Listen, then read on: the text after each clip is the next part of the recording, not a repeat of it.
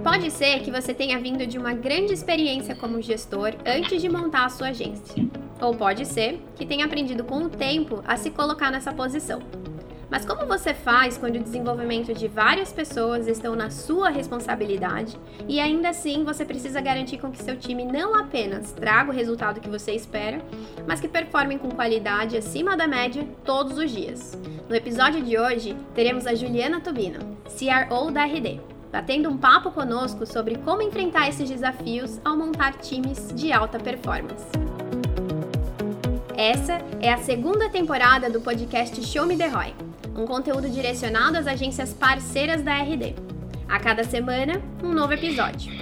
Em cada episódio, novos convidados para oferecer a você, parceiro, dicas e estratégias para estar sempre um passo à frente nos temas de marketing, business, vendas, gestão e, claro, cada um dos nossos produtos de RD Station.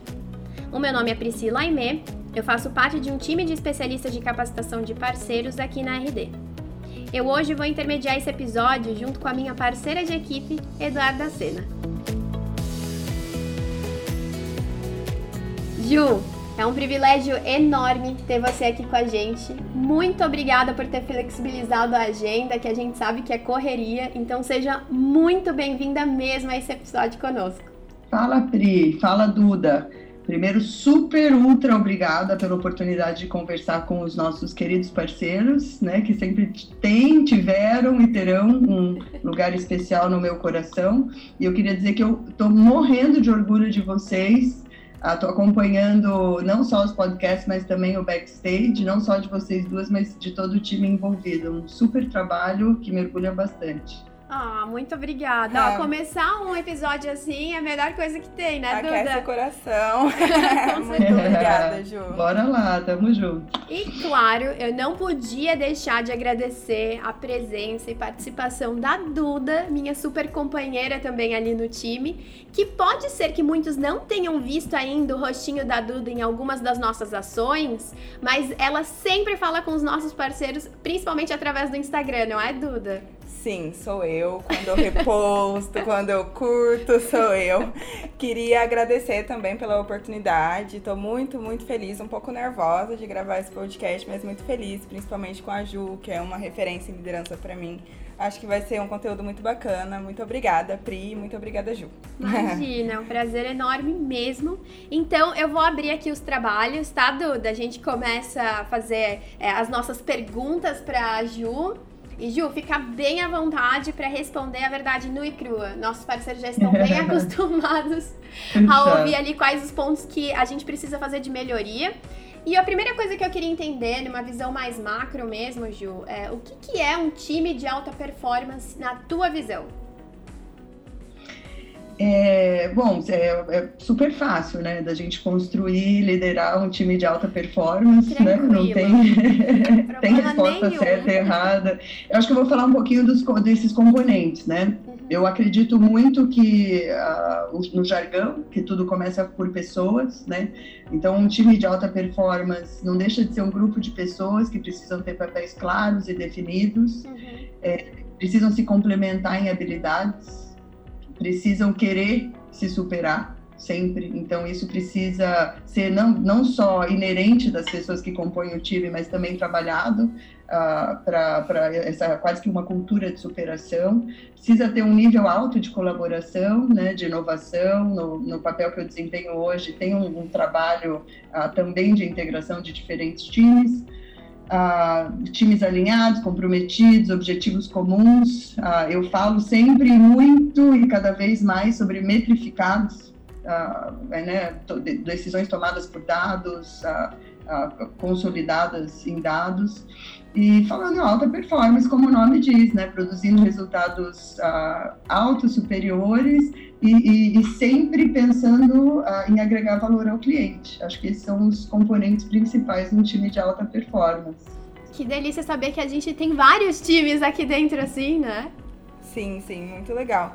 E algo que me vem à mente quando você fala sobre isso, Ju, sobre pessoas, é a dificuldade que eu imagino que tenha que uma das principais dificuldades do cargo de encontrar essas pessoas que são esses talentos e como que foi para você, como que é esse processo para você de encontrar essas pessoas e como garantir que elas não trabalhem só por elas, né, para o desenvolvimento delas, mas por um time, por um objetivo maior. Ah, assim, assim, como encontrar as pessoas, eu, eu, acho que eu vou começar por um passo antes, que é qual é o perfil dessas pessoas que a gente quer encontrar. E lógico, de novo, a gente está falando de um misto de especialistas, líderes, ah, enfim. Ah, eu acho que a, a mensagem que eu queria deixar aqui é a barra alta. Né? Então, de novo, volto para o ponto de superação, pessoas que queiram estar em aprendizado constante, que queiram se superar e que não assumam que tem teto, que sempre podem fazer mais e consigam balancear entre o que realmente pode, né? É, é realista atingir, né? Ah, e, e, e, também se conformar, com, de certa forma, com os erros e aprender com eles. Né? Então, acho que tem um pouco ah, do perfil. O como encontrar ah, hoje na RD, pelo, pelo volume da máquina, né, né, pelo nossa, pela complexidade da nossa máquina de crescimento, a gente sempre começa lá no sourcing, né, no trabalho próximo de RH,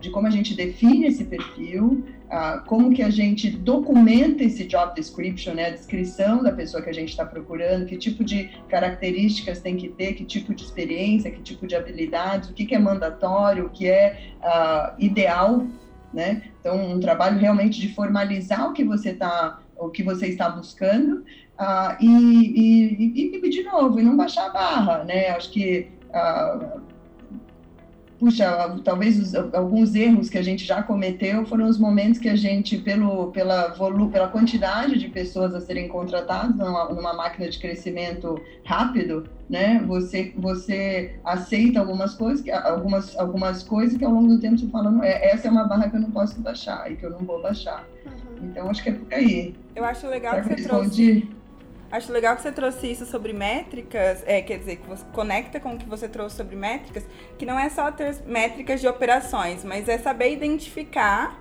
antes de achar as pessoas o que, como metrificar também se é o perfil ou não que a empresa busca, né? Acho muito legal a gente ter essa visão de métricas não só para operações, enfim, mas também para as pessoas que a gente contrata. Uhum. Eu, eu não sei se eu sou uma pessoa que eu já me habituei é, ao longo da minha carreira, pensar funil, né? No fim é sempre, ah, não, de fato, no fim é sempre você tem que pensar quantidade que entra, quantidade que é convertido, quantidade que sai, né? Se você chega no seu objetivo. Então, assim, de forma muito simples. Ah, e hoje a gente trabalha na RD ah, não só com o funil né, de, de, aquisição do cliente, que é esse primeiro processo ah, de, de, exploração da, do valor e de, de, aquisição do cliente, mas também a fase de crescimento. Então, o nosso funil virou uma ampulheta. Uhum. Né? Então, a gente pensa uma primeira fase mais linear e uma segunda fase mais exponencial. Por que, que eu estou dando essa explicação rápida aqui do funil barra ampulheta? Porque quando a gente pensa pessoas, a, a, contratação de pessoas, desenvolvimento de pessoas, é, contratação dessas pessoas, né, e depois o, o, potencial crescimento exponencial que ela pode ter dentro da, dentro da empresa, dentro da organização, é, não deixa de, de ser um olhar de funil, que dá para ser desenvolvido, estruturado, processu, processualizado, metrificado. Olha, olha lá, né? Já estamos explodindo os funis por tudo. Muito legal, é muito legal. E acho que bem conectado com o que você trouxe já, Gil, a gente tem ali as nossas agências uh, que estão crescendo, que estão começando algumas delas a montar os seus times e sempre se espera né, que sejam times de alta performance. E a Isso. dúvida que fica ali é uh, como que a gente consegue fazer com que esses, esses talentos que a gente traz ali para a agência, desde o momento em que a gente é, traz eles para a empresa, a gente consiga fazer com que eles sejam um time de alta performance. Não que isso aconteça somente ah, depois de quando nós estivermos numa estrutura X, a gente começa a pensar em alta performance, mas como que a gente consegue antecipar isso? Estamos montando este time, então por montar esse time quero que desde o início ele tenha, ele produza e traga cada vez mais resultados. Ah, legal, as dores do crescimento. Pri, acho que uma, uma das coisas a gente já adiantou, que foram, que, que a gente começa, fala de times, fala de perfil, né? Deixa eu, deixa eu explorar isso aqui um pouquinho mais. é, continuar crescendo rápido é, e garantir o mesmo nível de excelência, de autonomia, de desafios e de aprendizado, é, é, eu acho que é tão desafiador quanto parece, uhum. né? Eu acredito muito, e quem trabalha próximo de mim uh, pode comprovar o que eu estou falando, eu sempre falo de alicerces, né? de fundações, de coisas estruturantes. Eu acredito muito em alicerces da máquina. Né? É, e, e, a gente, de certa forma, criar princípios de operação, princípios para tomada de decisão. A gente tem um trabalho bastante intencional de entender o que é importante para as pessoas que estão aqui, o que é importante para os nossos clientes, uh, em quais são as quando a gente quando a, quando a coisa pega, uhum. onde a gente se apega, né, uhum. para tomada de decisão, enfim. Uh, quando eu falo em alicerces, eu tô, eu vou, eu vou trazer quais são esses componentes de certa forma, e daí tá. vou, vou falar um pouquinho sobre cada um deles. Se eu estiver falando muito, vocês me dão uma cortada aí. Já estamos adorando. É, é, é, eu acho que começa e aqui estou pensando no papel do líder, né? Uh, toda o líder tem um papel. Primeiro, o líder precisa se conhecer, né? Quando você assume um papel de líder, você tem que olhar para dentro antes de olhar para fora, né? Então você tem que entender o que, que é importante para você, o, o que, que você quer ser como líder, né? Porque você assume uma responsabilidade nova de impactar outras vidas, né? De uma forma importante, né? Uh, muitas, inclusive famílias, decisões e tudo mais. Então, eu, eu, eu, às vezes eu vejo pessoas querendo virar líderes, né? e, e, achando que isso é, uma, isso é um crescimento de carreira, que pode sim ser, né? É, mas tem que ser mais genuíno do que isso. Você tem que querer ser líder e, e, se autoconhecer de certa forma, se autocorrigir, principalmente se você é um CEO da empresa, né? Se você tem esse papel essencial. Ah, isso eu acho que é um grande alicerce, né?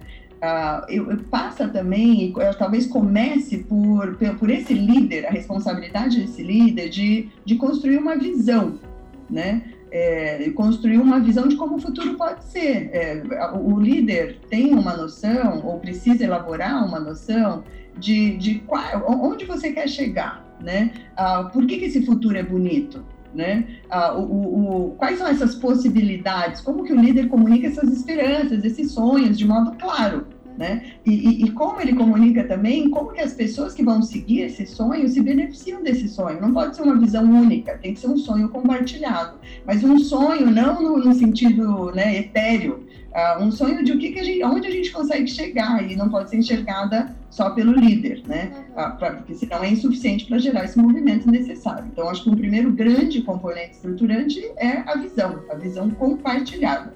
Não adianta nada estar tá na cabeça do líder e não estar tá na cabeça das pessoas de forma geral. E muito bem escrita, ela pode ser compartilhada por clientes, parceiros, competidores e afins, né?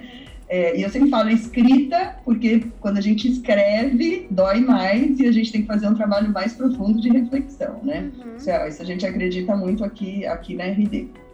Um segundo gr grande componente é, é uma base sólida de cultura quais são os seus valores, né? Quando, quando você começa uma empresa, e eu gostei de uma palavra que você falou, uh, não esperar a empresa estar super estruturada, ou não esperar você ter um time grande, não, de fato, é assim, quando você é um sócio, um dono, um founder, você já tem que fazer um trabalho de o que é importante para mim. Se são dois, dois né, fundadores, o que é consenso em termos de valores? Quais são esses princípios, essas normas que vão reger a, a, a nossa equipe, a nossa empresa, né, independente do tamanho? Qual que é essa, essa fundação comportamental uh, que eu quero, uh, que eu quero uh, explorar, né, difundir? É, é, e, e, você tem que, como cultura, não só modelar, como repetir, aproveitar todas as oportunidades para que isso seja realmente uma cola social né, da sua empresa. Os rituais têm que acompanhar, a forma de comunicar, é, é, como eu falei, a fundação. Né? E isso, isso, você tendo uma visão clara, uma cultura clara, ah, e você contratar aquelas pessoas que a gente estava falando, né? quem são, tem que ter não só fit com a cultura, né? Que você pode mimetizar com um fit, às vezes, você pode parecer várias coisas, mas você tem que pertencer a essa, cultura, essa cultura, e só assim que, uh, que tem realmente fluidez, né? Então, como que essa cultura é focada em criar a melhor experiência para os clientes e para os parceiros, assim como para as pessoas dentro de casa. Que, assim, se eu, se eu, eu vou eu até me estendi um pouquinho mais, porque eu acredito muito nesses dois como iniciantes, como bem estruturantes, é o primeiro passo, né?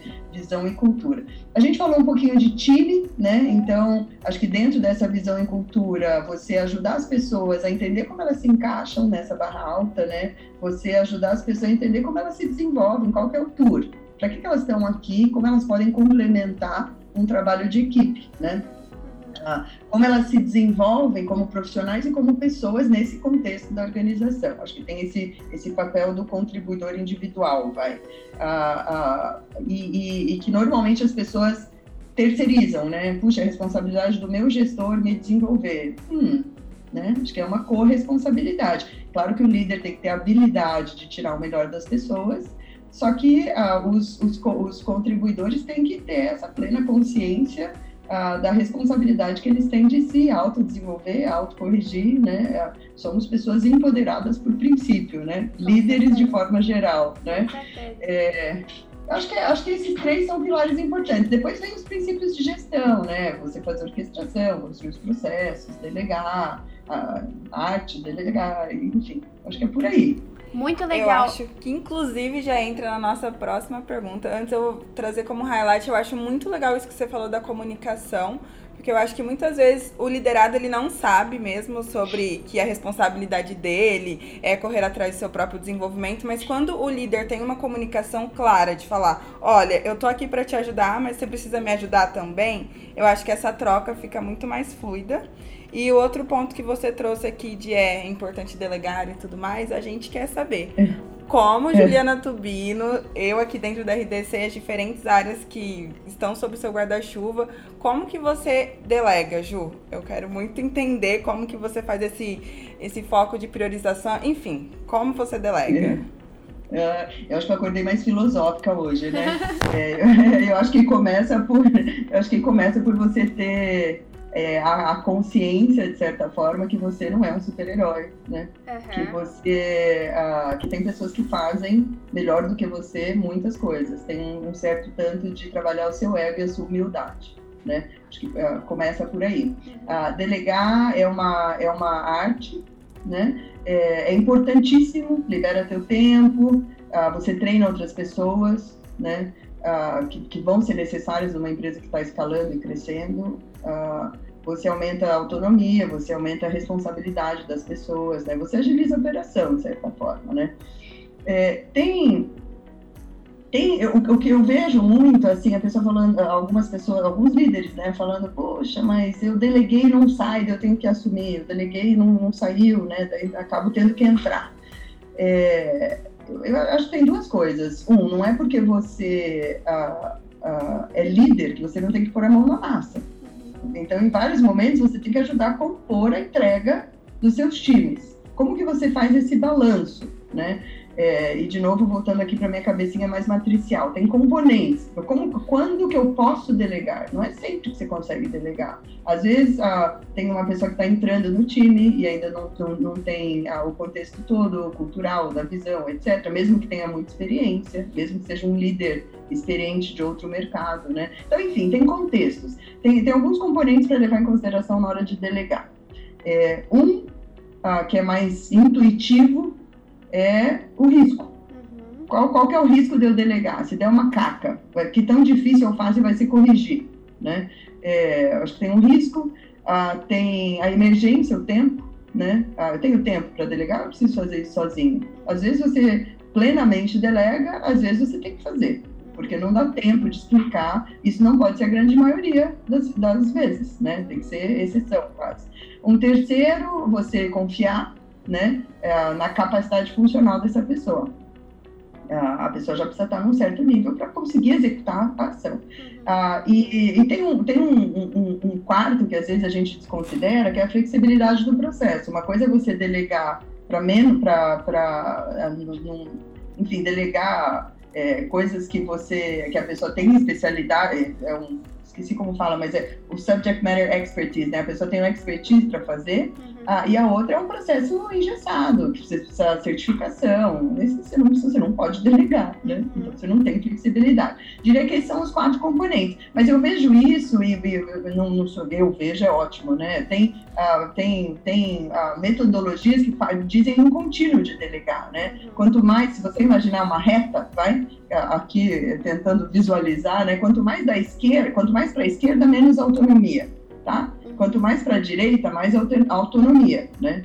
Ah, e, e, daí você vai plugando essas coisas que eu falei, né? Risco, tempo, enfim, flexibilidade, e você vai ah, olhando essa régua e falando em qual está esse contínuo, né? No começo é eu faço a do meu jeito. Depois eu faço, você observa. Depois você faz, eu observo. Depois eu deleguei totalmente. É claro que quanto mais você tiver um time delegado, esse time está mais empoderado, né? está mais independente. E talvez tenha até mais realização. Né? E talvez esse seja o objetivo uh, de um líder. Né? Uh, só que se você faz isso fora de ordem, se você delega é, sem considerar esses componentes, é um tiro no pé. Né? Então tem uma certa ciência aí por trás da arte. Muito bom, muito bom. De novo, com base na minha experiência, né? Eu deixa até fazer um disclaimer aqui, nada do que eu tô falando é verdade absoluta, é o que funciona para mim, enfim. E aqui aprendendo a cada dia, né? Claro, com certeza. A gente vai aprendendo com os outros, sem dúvida. E aqui a gente já trouxe muitos insights, insumos para que depois eles possam fazer o depar ali, né? Ah, faz sentido para mim, não faz sentido. E é um passo a passo muito interessante. É uma ciência, existem várias metodologias e teorias sobre isso, mas antes disso você precisa se conhecer. É. Então, como que o parceiro aí na agência ele tem que fazer esse matching? Estudar sobre, porque liderar pessoas não é uma tarefa fácil, é. mas também se conhecer, fazer esse exercício de voltar. Acho que a Ju trouxe bem. Com certeza. É, um passo a passo bem, bem certo do que, do que os parceiros precisam fazer para liderar times de alta performance dentro das agências. Sem dúvida. É, de repente também começar de forma exploratória, né? Normalmente um CEO da agência, a, a, agências menores, né? É, ele acaba sendo o vendedor, o cara de marketing, uhum. né? O cara que cuida do financeiro e aos poucos a, começa os componentes. Que tal ele, ele definir uma política de desconto e só se envolver numa, numa escalação desse uhum. desconto?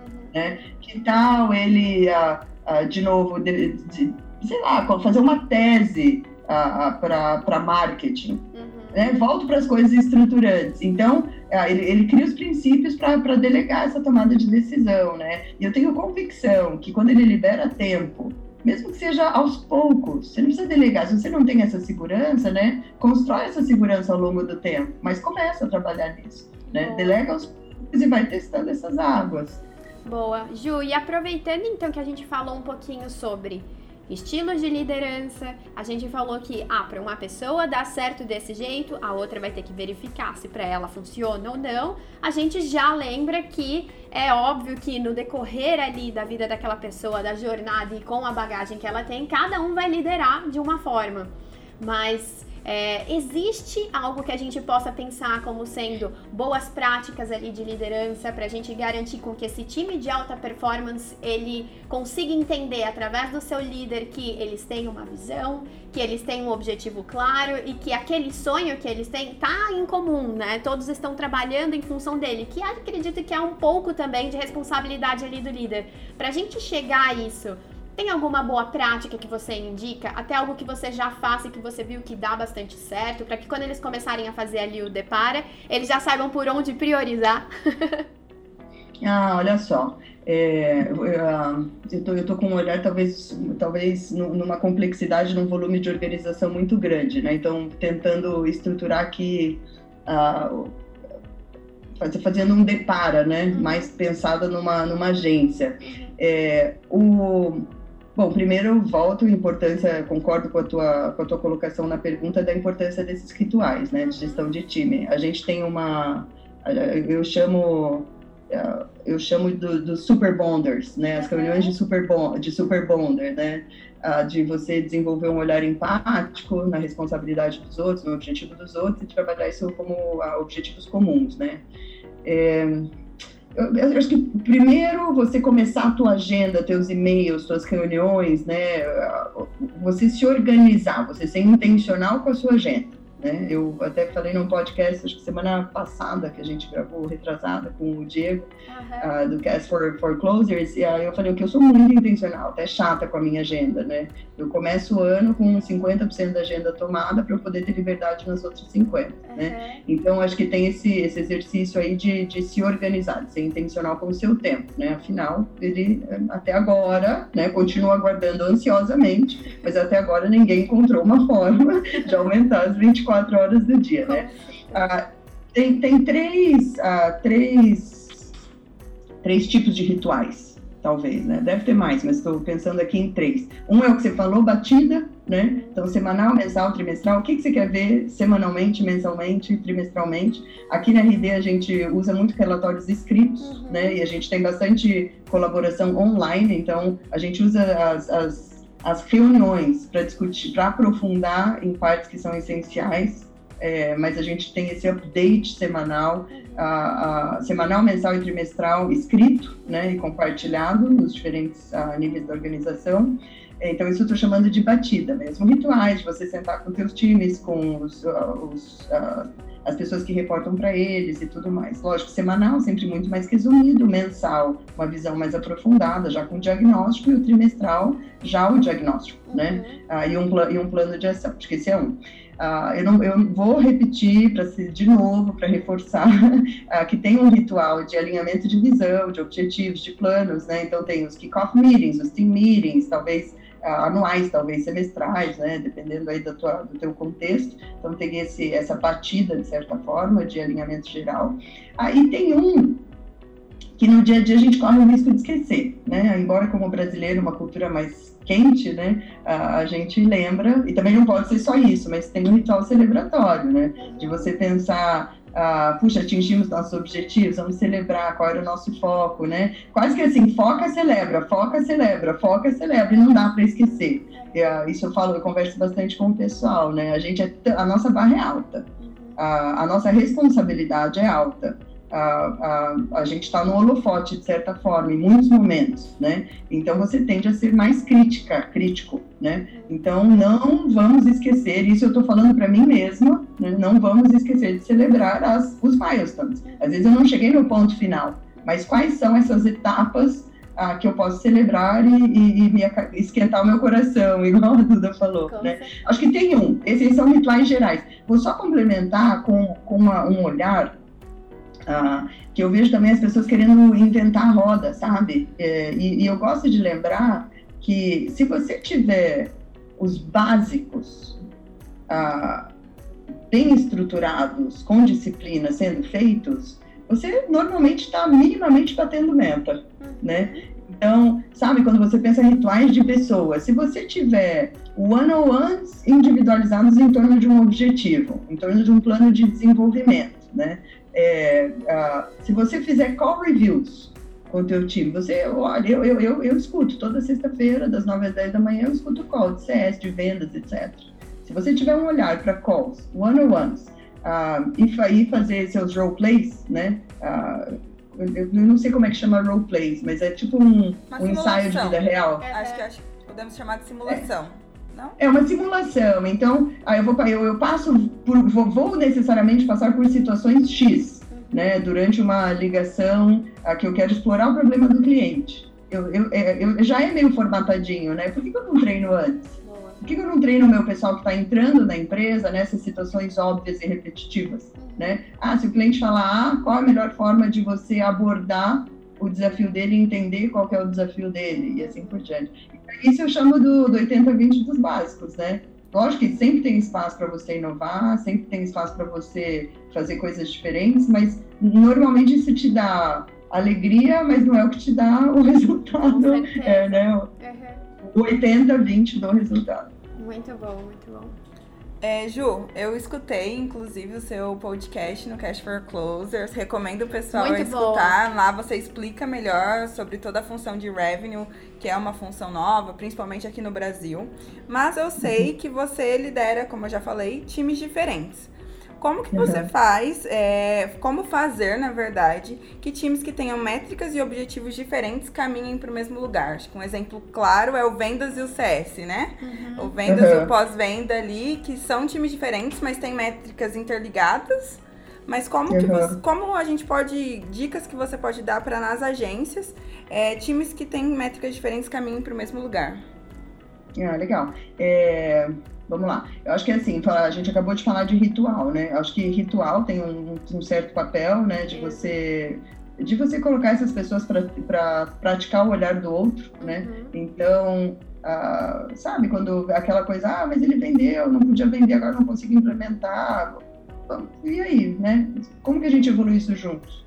Né? Agora você é o vendedor, o que você teria feito no lugar dele? Né? E de novo, em todos os níveis da organização. Então, treinar esse olhar empático né? Através, através de, de, de abrir essas oportunidades, né? Esses rituais.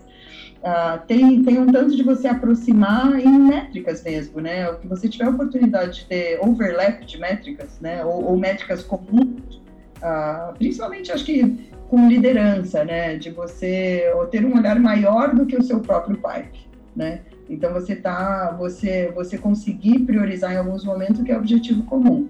Então vou te dar um exemplo claro. Aconteceu essa semana. A gente estava fechando o roadmap de sistemas internos e tinha, sei lá, mais de 130 pedidos de todos os lados. E tem uma capacidade finita, né? Ah, isso tem um custo e, e, a gente precisa saber orquestrar. É, sou eu que vou tomar as decisões? Em muitos momentos eu tenho que fazer o desempate, né? Eu tenho que ter esse olhar para conseguir falar, não, vamos lá, para organização a gente vai por essa linha, que a gente brinca que é a, a ditadura participativa, né? O Saraiva me deu essa que eu achei ótimo. Então tem, tem um pouquinho disso, né? Esse papel que às vezes não é nem agradável, né? Mas tem muito de, de novo, você trazer esse time para fazer um planejamento conjunto, não só do pipe dele, mas entender, olha, isso colide com aquilo, e, e vamos, como que a gente desempata, né? É, é, talvez eu esteja voltando para o ritual, né? Ah, eu acho que passa por que eu falei antes, visão, cultura, né? Trabalhar perfil, objetivos comuns. Ah, o objetivo do time sempre tem que ser maior do que o objetivo individual. Né? E, e, daí você tem que ser fair também com, com as pessoas, então tem que ser justo com as pessoas. Então, ah, se eu não posso incentivar a diversas pessoas por objetivos que são absolutamente conflitantes, né? Eles têm que, eles têm que se, eles têm que convergir para o mesmo lugar. Então é um trabalho ongoing de você acertar tá? esses objetivos uh, individuais. Acho que é por aí, viu? Com certeza, muito legal, muito bacana. A gente já tem várias ideias aqui, até do que, que a gente pode fazer, não somente em termos de liderança, mas no dia a dia. A gente consegue identificar até um pouco do que a gente já tinha dito antes sobre priorização, quais são as coisas que você tem que identificar que a gente precisa realizar, outras que vai conflitar com uma outra área, enfim. No dia a dia a gente já consegue incluir, né? Eu vou reescutar esse podcast com um caderninho do lado, tomando notas, porque eu acredito que tem muita coisa que eu possa adaptar para minha realidade para usar também. Com certeza. Tá muito legal mesmo. E a gente chega naquele momento, Ju, que a gente não gosta, mas a gente sabe que a gente tem que fazer, que é o de se direcionar para o final. E é. temos uma pergunta que a gente sim corre o risco até de ser repetitivo, porque pode ser que ali nesse aprendizado tenha muitas coisas que você já mencionou, mas sempre tem algo que a gente consegue tirar ali que a gente chama de estrelinha, né? Ah, não, essa daqui é a estrelinha que eu posso colocar aqui para vocês uh, utilizarem e terem muito sucesso daqui em diante, que é uh, nesse meio tempo, durante toda a tua, a tua jornada, o que, que você acha que foram uh, aqueles principais erros que você cometeu, que você diria, uhum. não façam. Não sigam por esse caminho. A gente sempre façam fala muito todos, do façam, façam né? Façam, a gente sempre fala muito façam. Mas tem algo que você diria ali, olha, esse daqui talvez não seja o melhor para você caminhar caso você queira um time de alta performance. É. E é super contraditório, né? Porque eu tô para conhecer alguém que gosta de errar. Né? Mas, mas, mas ao mesmo tempo, uh, eu sou, eu sou muito grata aos meus erros. Claro. Assim, é uma coisa meio, é, de novo, é meio dicotômico mesmo. Porque você aprende mais, dói mais, e, e, e você aquele você não comete mais. Eu acredito na máxima, né? De, de você cometer o mesmo erro só uma vez, né? E, e de você aprender rápido. É, quando fala em erro, acho que tem aquela pergunta do erro da entrevista, né? Que você puxa para o perfeito, né? É. Então, ah, eu faço, eu faço, eu sou muito perfeccionista, sou muito eu sou muito maravilhosa. Meu defeito né? é que eu sou muito perfeccionista. É, é, é, a minha barra é muito alta, eu acho que tem esse teórico, né? Ah, e daí tem N, N erros que eu já cometi, Pri, Duda, ah, e que eu ainda cometo, alguns mais, outros menos, né? Acho que eu já errei por excesso de algumas coisas, já errei por falta, já errei por entrar muito, por entrar pouco, né? Então, acho que tem esse, esses clássicos, né? Errei por falta de conhecimento, né? E, de novo, para começar, muitas vezes é estudo e, e exploratório, né? Então, você vai errar. Ah, isso, às vezes, é um bom sinal, né? É, um, um, erro que é mais filosófico, que eu, que eu acho que eu ainda erro esse, para te falar a verdade, que é quando você se apega ao problema. Não, ah, você se apega à solução, né? Então você criou um processo super legal, ou você, você se dedicou muito para uma coisa e, e, a solução super funcionou, muda a fase, muda o contexto, mudam as pessoas e você continua apegado àquela solução quando ah, dizem é, os estudiosos que você tem que se apegar é, ao problema, né? Ah, eu, assim, uma coisa que eu errei muito recente, né? Eu acho que eu, eu, os, meus, os meus maiores erros pessoais são, são quando eu desequilibro os meus pilares. É, e, e, então, assim, você precisa ter né, um pilar intelectual, de desenvolvimento intelectual, emocional, espiritual, físico, né? E, além desse lance de família, né, um equilíbrio, família, eu acho que equilíbrio é muito individual, né? É, mas você sabe qual é e você descuida. Eu estou falando de novo para mim, né? Então, sabe, deixar de fazer exercício, um segundo você perdeu o hábito, né? E, e, então, acho que esses mais essenciais, quando você tira o olho, são os erros mais perigosos, né?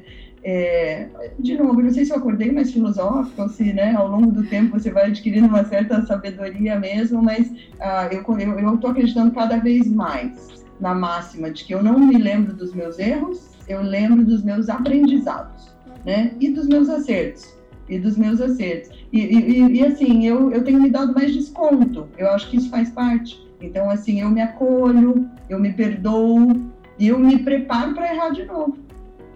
Acho que é isso. Muito bom. que maravilha. Meu coração tá aquecido de tá novo. Pegou fogo, teu.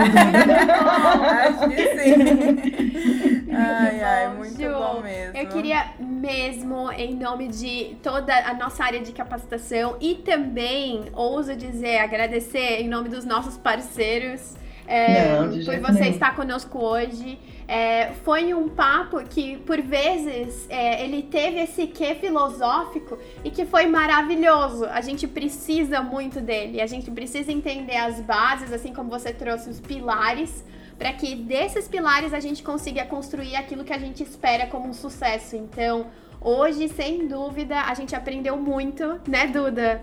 Muito. Eu, tá aqui, vou reescutar com meu caderninho pra anotar. com certeza. Então, Bora fazer mais. Me mais conheço e sei que sou uma pessoa de escrever, é assim que eu memorizo. Então, vou fazer isso. Muito bom. E mais uma vez, muito obrigada mesmo por você estar aqui conosco hoje, Gil. Valeu. Obrigadão para vocês. Um beijo. Beijo. Tchau, Ju. Muito obrigada. Um prazer estar aqui com você, com Pri. São mulheres que me inspiram, então eu tô muito feliz mesmo. E é óbvio que também, em nome de todos os parceiros, eu tô agradecendo aqui, Duda. Obrigada por tua participação, pelos comentários, por todo o conhecimento que você agregou. Foi um trio maravilhoso de mulheres e foi muito bom participar desse episódio com vocês hoje. Obrigada mesmo. Tchau, gente. Até a próxima. Então, só pra gente finalizar, é, nós não poderíamos de deixar de agradecer os nossos parceiros, cada um de vocês que estão nos ouvindo hoje. Obrigada por nos acompanhar nesse episódio e nós esperamos, claro, que vocês estejam nos próximos, onde nós teremos cada vez novos convidados que virão com muito show me the Roy. Até mais, pessoal. Tchau, tchau.